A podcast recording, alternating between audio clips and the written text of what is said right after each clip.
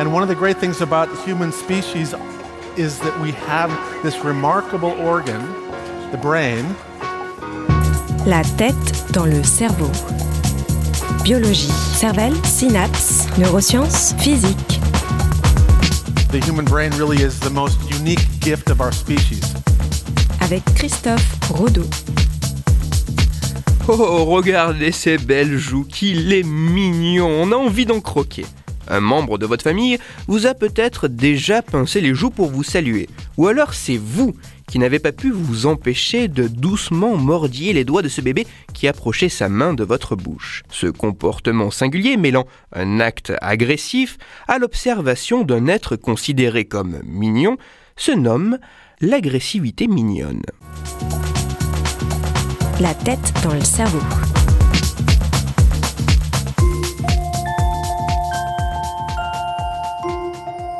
Lorsque votre tante vous pince les joues chaque fois qu'elle vous voit, lorsque vous mordillez les mains potelées de votre petit-neveu, ou lorsque vous serrez contre vous très fort vos enfants, vous participez à un comportement assez paradoxal.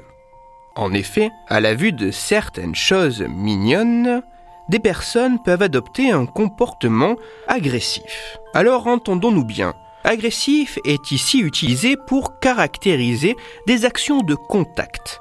Mais le but de ces actes n'est pas de faire du mal. C'est pour essayer de mettre un mot sur ces comportements singuliers qu'en 2015, des chercheurs anglais ont proposé le concept d'agressivité mignonne. L'agressivité mignonne peut se définir comme l'envie qu'ont certaines personnes de serrer, de mordre ou de pincer des choses jugées comme très mignonnes sans avoir l'intention de causer du mal. Ce concept d'agressivité mignonne a été développé sur la base d'études s'intéressant au comportement de ces personnes. Mais que se passe-t-il dans le cerveau lorsque l'on voit un bébé, un chiot ou un chaton mignon qui pourrait pousser à l'expression de ce type de comportement agressif?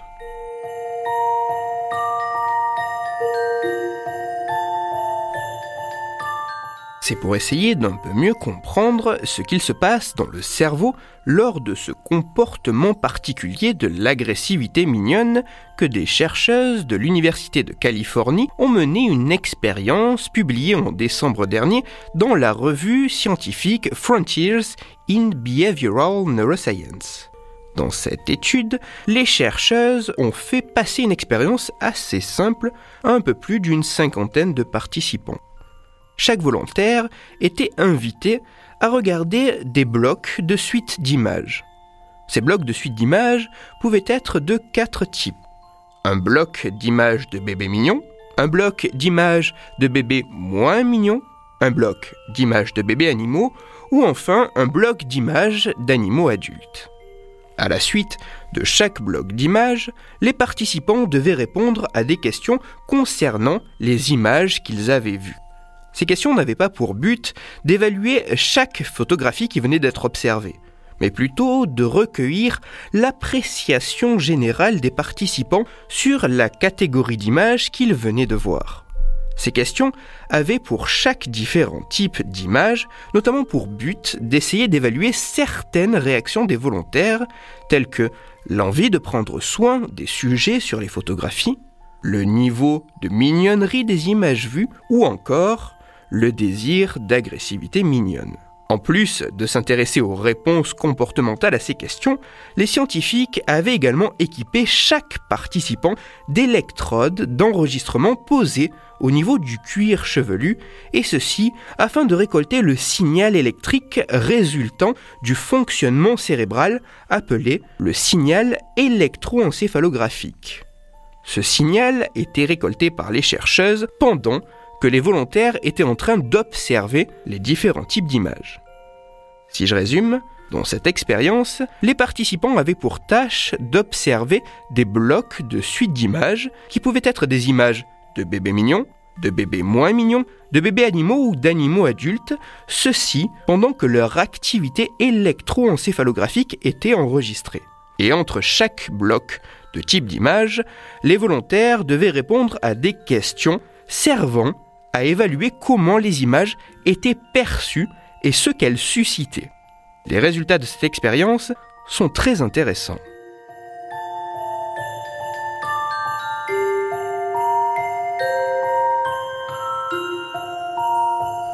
À partir des réponses aux différentes questions, les résultats montrent que l'envie de prendre soin des sujets sur les photographies, le niveau de mignonnerie et le désir d'agressivité mignonne pourraient être liés. Il semblerait que plus un individu est perçu comme mignon, et plus l'agressivité mignonne pourrait être importante. Mais aussi que plus l'agressivité mignonne est importante, et plus l'envie de prendre soin de cet individu si mignon serait grande.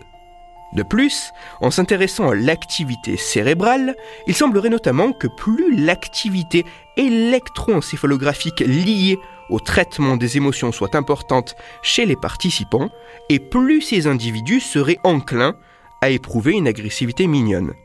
L'agressivité mignonne semblerait également être liée à d'autres types d'activités cérébrales telles que les mécanismes en charge de l'évaluation des récompenses beaucoup de résultats dans cette expérience. Résumons. Cette étude montre qu'à la vue d'images extrêmement mignonnes, des personnes pourraient manifester un comportement assez étrange, l'agressivité mignonne.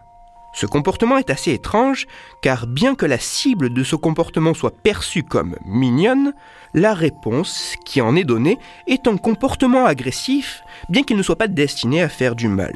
Et paradoxalement, plus le désir d'agressivité mignonne semble être présent, et plus l'envie de s'occuper de l'être mignon serait grande.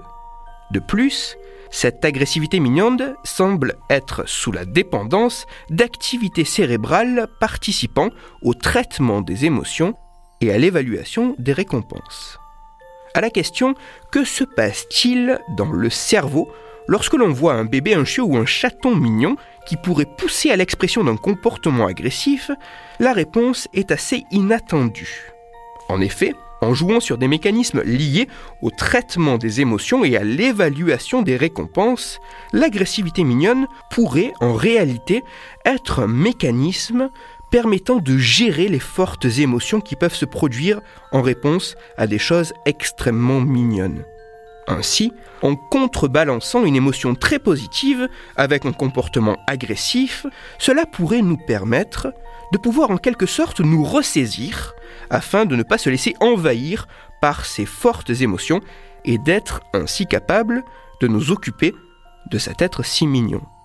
Autrement dit, bien plus qu'un comportement étrange, l'agressivité mignonne pourrait être un mécanisme de protection nous permettant de ne pas nous laisser déborder par nos émotions afin de pouvoir prendre soin des individus les plus jeunes, souvent perçus comme plus mignons.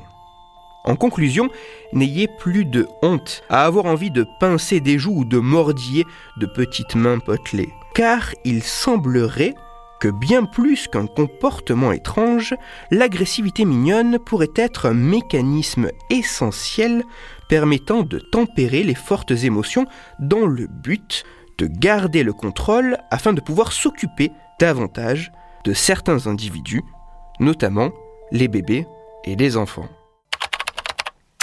Avant de passer à un conseil lecture, deux petites remarques.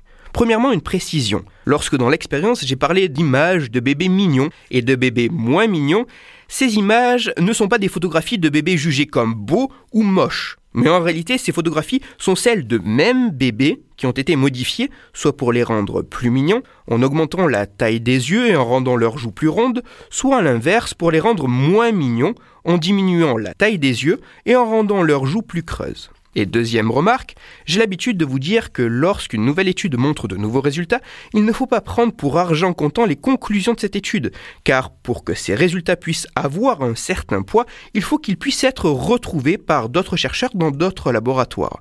Cette remarque n'a jamais été aussi vraie que pour la chronique d'aujourd'hui, car l'agressivité mignonne est un concept très récent étudié par peu de chercheurs, donc tout ce que j'ai dit est à prendre avec encore plus de précautions que d'habitude.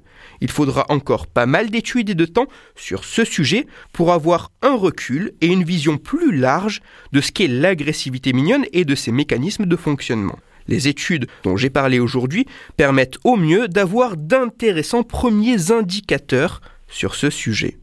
Toutes les références de ma chronique se trouveront sur mon site, Cerveau en argot, et pour approfondir la chronique d'aujourd'hui, je vous renvoie vers un article disponible gratuitement sur Internet. Cet article a pour titre Agressivité envers les choses mignonnes, la faute aux neurones. Il est écrit par Marine Cornu et il est à lire sur le site québecscience.qc.ca.